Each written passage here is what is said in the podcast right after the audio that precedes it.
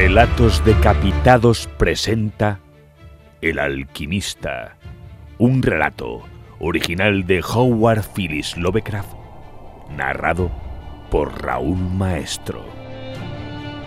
Allá en lo alto, coronando la herbosa cima un montículo escarpado, de falda cubierta por los árboles nudosos de la selva primordial, se levanta la vieja mansión de mis antepasados. Durante siglos, sus almenas han contemplado ceñudas el salvaje y accidentado terreno circundante, sirviendo de hogar y fortaleza para la casa altanera cuyo honrado linaje es más viejo aún que los muros cubiertos de musgo del castillo. Sus antiguos torreones, castigados durante generaciones por las tormentas, demolidos por el lento pero implacable paso del tiempo, formaban en la época feudal una de las más temidas y formidables fortalezas de toda Francia. Desde las aspilleras de sus parapetos y desde sus escarpadas almenas, muchos varones, condes y aún reyes han sido desafiados, sin que nunca resonara en sus espaciosos salones el paso del invasor.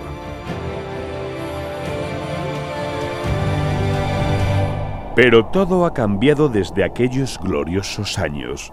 Una pobreza rayana en la indigencia, unida a la altanería que impide aliviarla mediante el ejercicio del comercio, ha negado a los vástagos del linaje la oportunidad de mantener sus posesiones en un primitivo esplendor.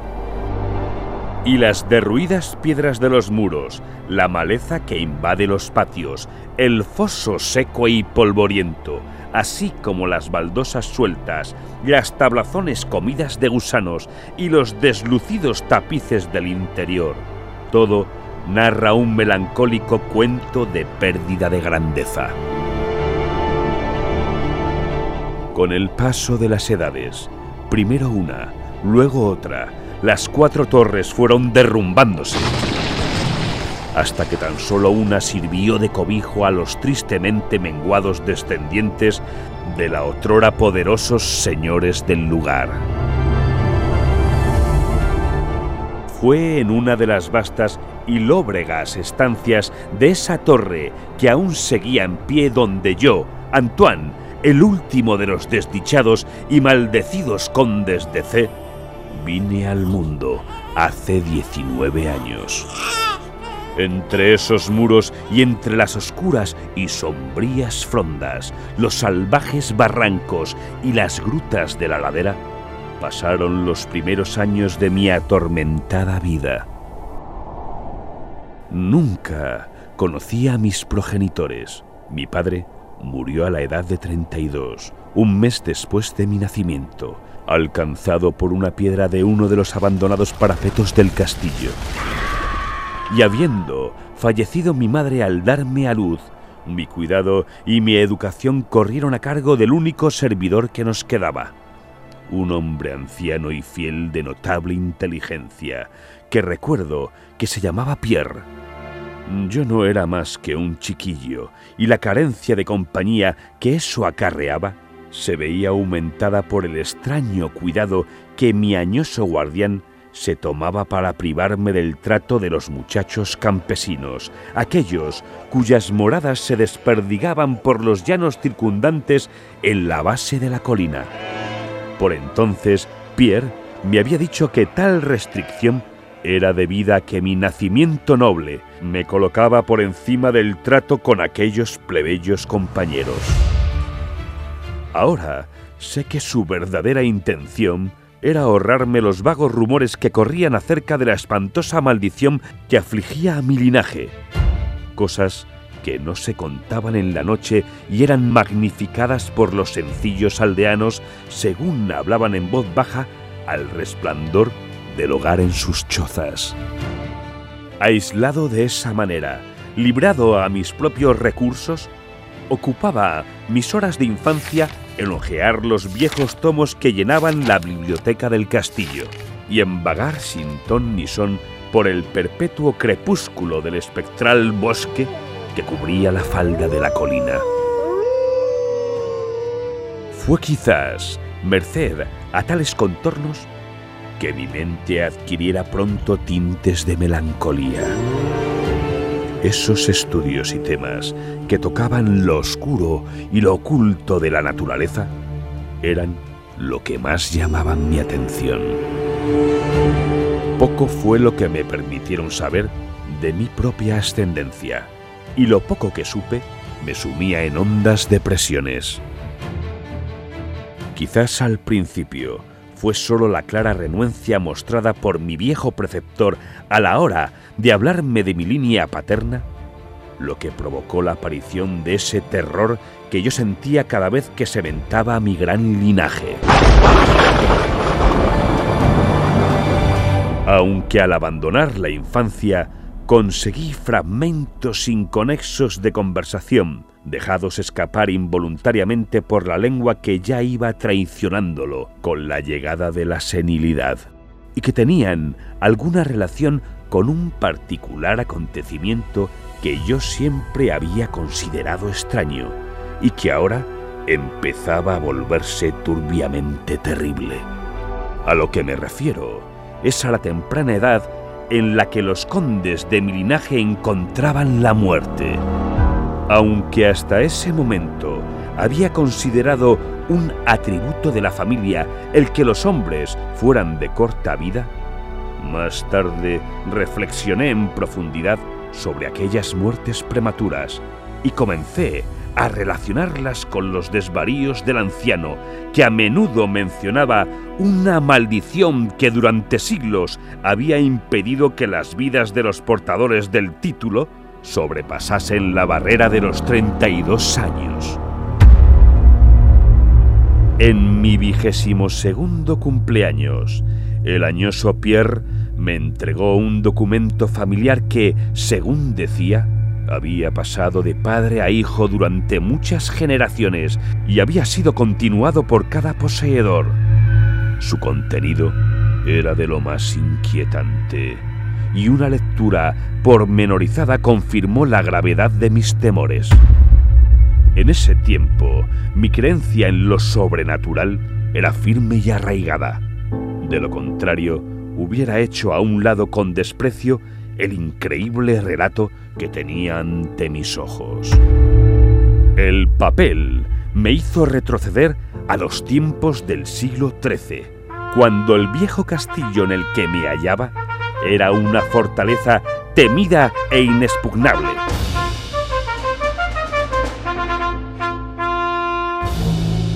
En él se hablaba de cierto anciano que una vez vivió en nuestras posesiones, alguien de no pocos talentos, aunque su rango apenas rebasaba el de campesino.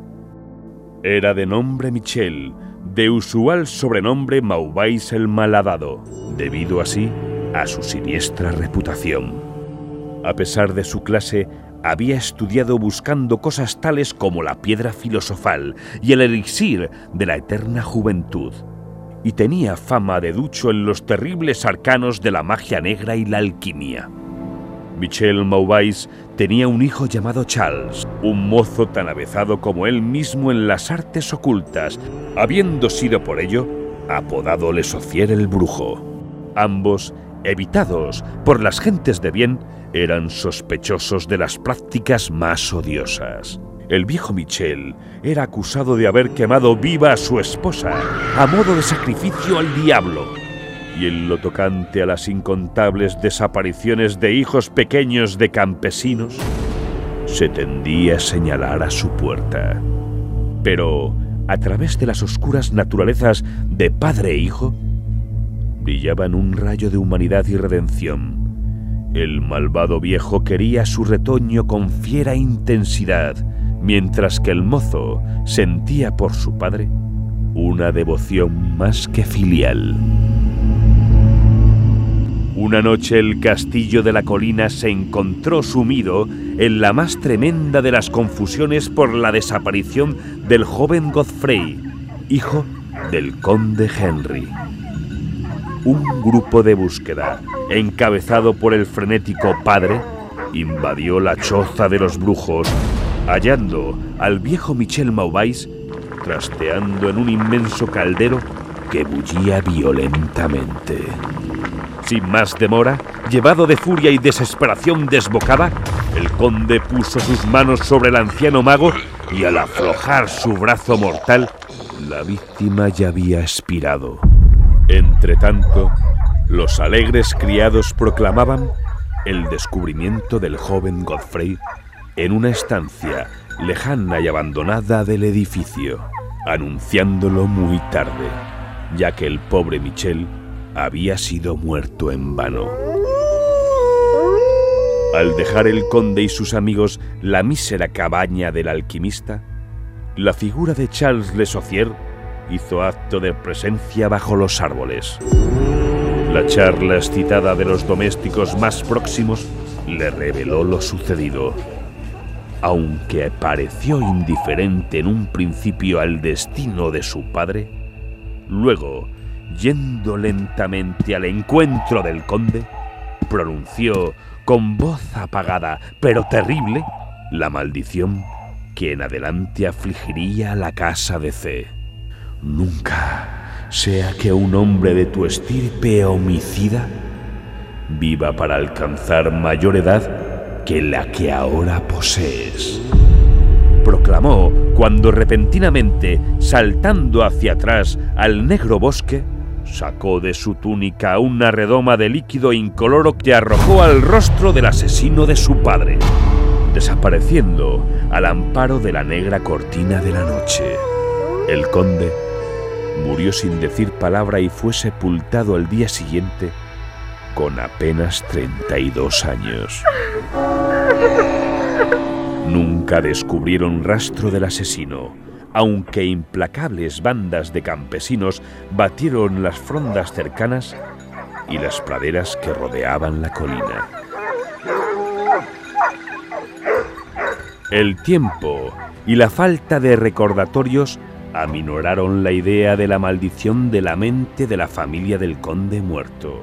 Así que cuando Godfrey, causante inocente de toda la tragedia y ahora portador de un título, murió traspasado por una flecha en el transcurso de una cacería a la edad de 32 años, no hubo otro pensamiento que el de pesar por su deceso.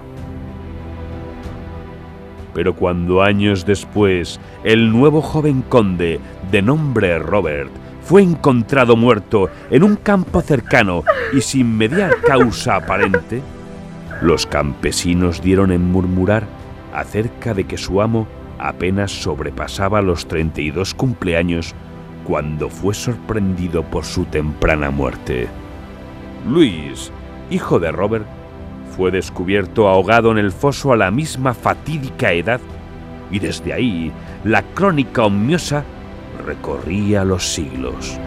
Henrys, Roberts, Antoines y Armands privados de vidas felices y virtuosas cuando apenas rebasaban la edad que tuviera su infortunio antepasado al morir. Según lo leído, parecía cierto que no me quedaban sino más de once años. Mi vida, tenida hasta entonces en tan poco, se me hizo ahora más preciada a cada día que pasaba, y me fui progresivamente sumergiendo en los misterios del oculto mundo de la magia negra. Solitario como era, la ciencia moderna no me había perturbado, y trabajaba como en la Edad Media, tan empeñado como estuvieran el viejo Michael y el joven Charles en la adquisición de saber demonológico y alquímico. Aunque leía cuanto caía en mis manos, no encontraba explicación para la extraña maldición que afligía a mi familia. En los pocos momentos de pensamiento racional, podía llegar tan lejos como para buscar alguna explicación natural, atribuyendo las tempranas muertes de mis antepasados al siniestro Charles Le Saucier y sus herederos, pero descubriendo tras minuciosas investigaciones que no había descendientes conocidos del alquimista, me volví nuevamente a los estudios ocultos y de nuevo me esforcé en encontrar un hechizo capaz de liberar a mi estirpe de esa terrible carga. En algo estaba plenamente resuelto. No me casaría jamás, y ya que las ramas restantes de la familia se habían extinguido, pondría fin conmigo a la maldición. Cuando yo frisaba los treinta, el viejo Pierre fue reclamado por el otro mundo. Lo enterré sin ayuda bajo las piedras del patio por el que tanto gustara deambular en su vida. Así quedé para meditar en soledad, siendo el único ser humano de la gran fortaleza, y en total aislamiento mi mente fue dejando de rebelarse contra la maldición que se avecinaba para casi llegar a acariciar ese destino con el que se habían encontrado tantos de mis antepasados. Pasaba mucho tiempo explorando las torres y los salones ruinosos y abandonados del viejo castillo, que el temor juvenil me había llevado a rehuir y que al decir del viejo Pierre no habían sido hollados por ser humano durante casi cuatro siglos. Muchos de los objetos hallados resultaban extraños y espantosos. Mis ojos descubrieron muebles cubiertos por polvo de siglos desmoronándose en la putridez de largas exposiciones a la humedad. Telarañas en una profusión nunca antes vista brotaban por doquier e inmensos murciélagos agitaban sus alas huesudas e inmensas por todos lados en las, por otra parte, vacías tinieblas. Guardaba el cálculo más cuidadoso de mi edad exacta, aún de los días y las horas, ya que cada oscilación del péndulo del gran reloj de la biblioteca desgranaba una pizca más de mi condenada existencia. Al final estuve cerca del momento tanto tiempo contemplado con apresión. Dado que la mayoría de mis antepasados fueron abatidos poco después de llegar a la edad exacta que tenía el conde Henry al morir, yo aguardaba en cualquier instante la llegada de una muerte desconocida. ¿En qué extraña forma me alcanzaría la maldición? Eso no sabía decirlo, pero estaba decidido a que al menos no me encontrara atemorizado o pasivo. Con renovado vigor me apliqué al examen del viejo castillo y cuanto contenía. El suceso culminante de mi vida tuvo lugar durante una de mis exploraciones más largas en la parte abandonada del castillo, a menos de una semana de la fatídica hora que yo sabía había de marcar el límite final de mi estancia en la tierra, más allá de la cual yo no tenía siquiera atisbos de esperanza de conservar el hálito. Había empleado la mejor parte de la mañana yendo arriba y abajo por las escaleras medio en ruinas en uno de los más castigados de los antiguos torreones. En el transcurso de la tarde me dediqué a los niveles inferiores, bajando a lo que parecía ser un calabozo medieval o quizás un polvorín subterráneo más bajo. Mientras deambulaba lentamente por los pasadizos llenos de incrustaciones, al pie de la última escalera, el suelo se tornó sumamente húmedo y pronto, a la luz de mi trémula antorcha, que un muro sólido, manchado por el agua, impedía mi avance. Girándome para volver sobre mis pasos, Fui a poner los ojos sobre una pequeña trampilla con anillo directamente bajo mis pies. Deteniéndome, logré alzarla con dificultad, descubriendo una negra abertura de la que brotaban tóxicas humaredas que hicieron chisporrotear mi antorcha, a cuyo titubeante resplandor vislumbré una escalera de piedra. Tan pronto como la antorcha que yo había abatido hacia las repelentes profundidades ardió libre y firmemente, emprendí el descenso. Los peldaños eran muchos y llevaban a un angosto pasadizo de piedra que supuse muy por debajo del nivel del suelo. Ese túnel resultó de gran longitud y finalizaba en una masiva puerta de roble, rezumante con la humedad del lugar que resistió firmemente cualquier intento mío de abrirla. Cesando tras un tiempo en mis esfuerzos, me había vuelto un trecho hacia la escalera cuando sufrí de repente una de las impresiones más profundas y enloquecedoras que puede concebir la mente humana. Sin previo aviso, escuché crujir la pesada puerta a mis espaldas, girando lentamente sobre sus oxidados goznes. Mis inmediatas sensaciones no son susceptibles de análisis encontrarme en un lugar tan completamente abandonado como yo creía que era el viejo castillo, ante la prueba de la existencia de un hombre o un espíritu, provocó en mi mente un horror de lo más agudo que pueda imaginarse. Cuando al fin me volví y encaré la fuente del sonido, mis ojos debieron desorbitarse ante lo que veían. En un antiguo marco gótico se encontraba una figura humana. Era un hombre vestido con un casquete y una larga túnica medieval de color oscuro. Sus largos cabellos y frondosa barba eran de un negro intenso y terrible. Su frente más alta de lo normal, sus mejillas consumidas, llenas de arrugas, y sus manos largas semejantes a garras y nudosas, eran de una mortal y marmórea blancura como nunca antes viera un hombre. Su figura, enjuta hasta asemejarla a un esqueleto, estaba extrañamente cargada de hombros y casi perdida dentro de los voluminosos pliegues de su peculiar vestimenta.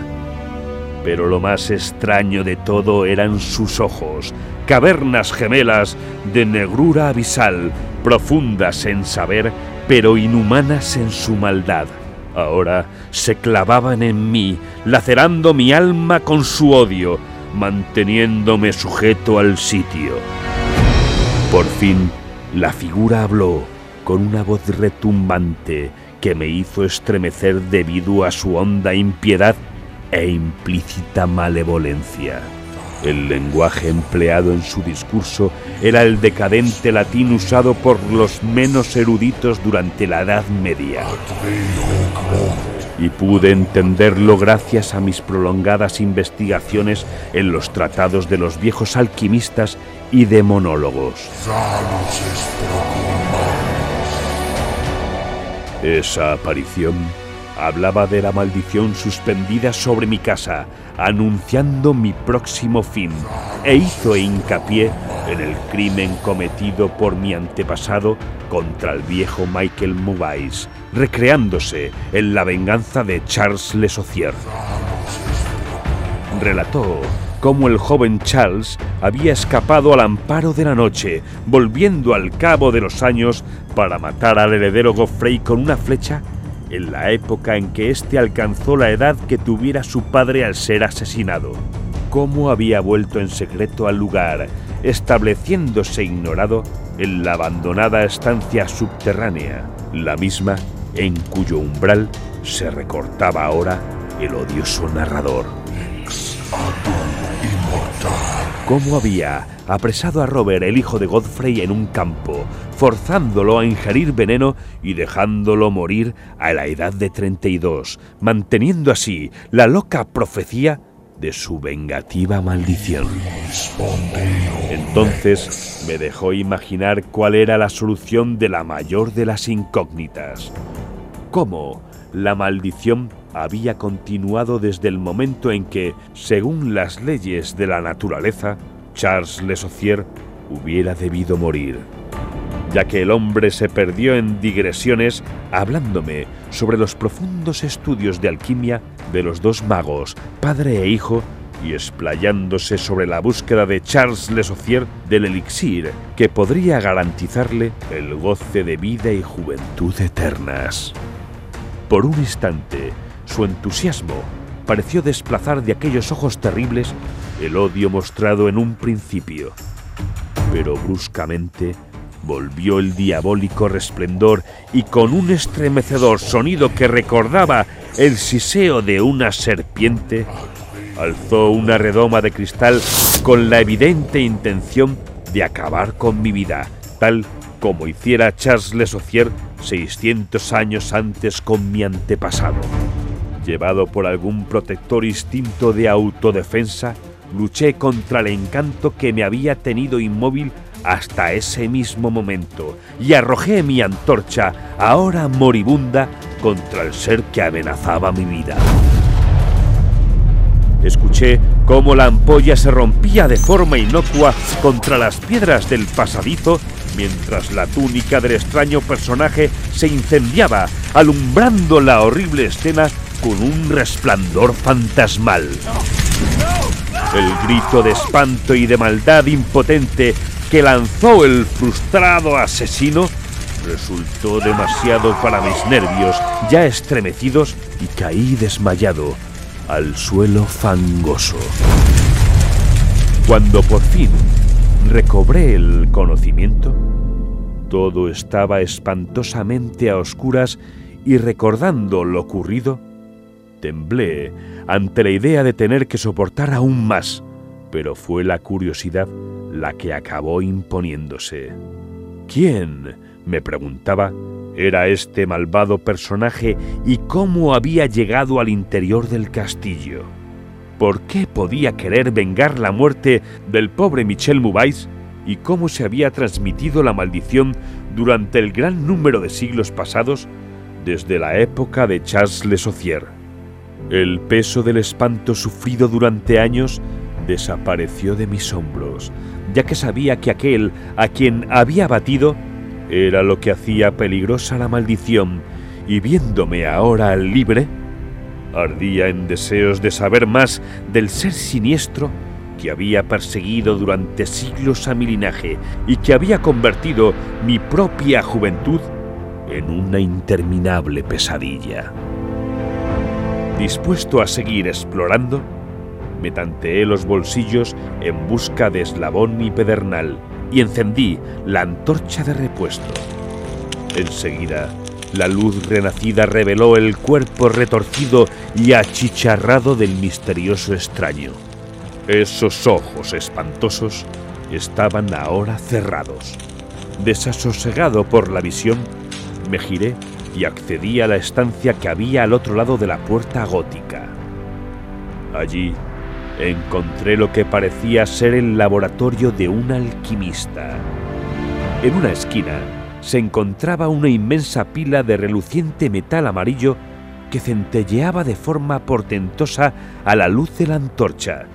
Debía de tratarse de oro, pero no me detuve a cercionarme, ya que estaba afectado de forma extraña por la experiencia sufrida. Al fondo de la estancia había una abertura que conducía a uno de los muchos barrancos abiertos en la oscura ladera boscosa. Lleno de asombro, aunque sabedor ahora de cómo había logrado ese hombre llegar al castillo, me volví. Intenté pasar con el rostro vuelto junto a los restos de aquel extraño, pero al acercarme Creí oírles salar débiles sonidos, como si la vida no hubiera escapado por completo de él. Horrorizado, me incliné para examinar la figura acurrucada y abrasada del suelo. Entonces, esos horribles ojos, más oscuros que la cara quemada donde se albergaban, se abrieron para mostrar una expresión imposible de identificar. Los labios agrietados intentaron articular palabras que yo no acababa de entender. Una vez capté el nombre de Charles Le Saucier y en otra ocasión pensé que sus palabras años y maldición brotaban de esa boca retorcida. A pesar de todo, no fui capaz de encontrar un significado en su habla entrecortada. Ante mi evidente ignorancia, los ojos como pozos relampaguearon una vez más malévolamente en mi contra, hasta el punto de que, inerte como veía a mi enemigo, me sentí estremecer al observarlo. Súbitamente, aquel miserable, animado por un último rescoldo de energía, alzó su espantosa cabeza del suelo húmedo y hundido. Entonces recuerdo que, estando yo paralizado por el miedo, recuperó la voz y con aliento agonizante vociferó las palabras que en adelante habrían de perseguirme durante todos los días y las noches de mi vida. ¡Necio! gritaba. ¿No puedes adivinar mi secreto? ¿No tienes bastante cerebro como para reconocer la voluntad que durante seis largos siglos ha perpetuado la espantosa maldición sobre los tuyos? ¿No te he hablado del gran elixir de la juventud? ¿No sabes quién desveló el secreto de la alquimia? Pues fui yo, yo, yo, yo que he vivido durante 600 años para perpetuar mi venganza, porque yo soy Charles Mesocier.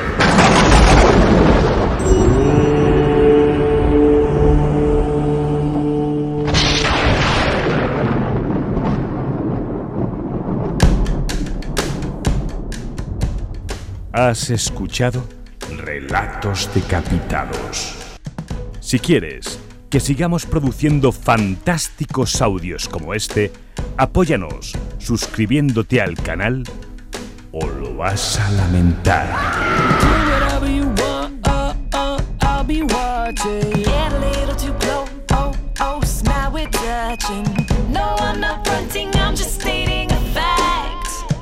Rock your world, I'll knock you flat on your back. When I'm good, I'm really good boy. When I'm bad, bad, bad, I'm better. Oh, when I'm good, I'm really good, girl. When I'm bad, bad, bad, I'm better. Relatos Decapitados. You be my bunny, baby, I'll be your Clyde. The ignition and I'll give you a ride. Swing of your hips has got me fit to be tied. I'm shaking tail and taking names on the side. Honey, do whatever you want, oh, oh, I'll be watching. Get a little too close, now we're touching. No, I'm not fronting, I'm just stating a fact. I'll rock your world and knock you flat on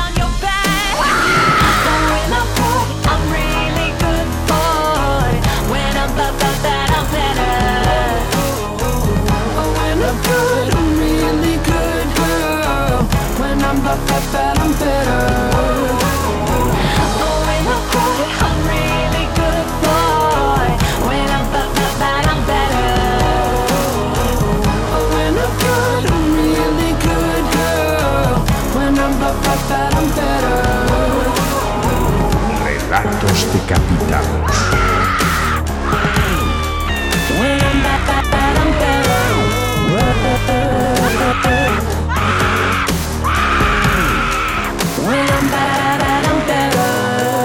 Apóyanos suscribiéndote al canal o lo vas a lamentar.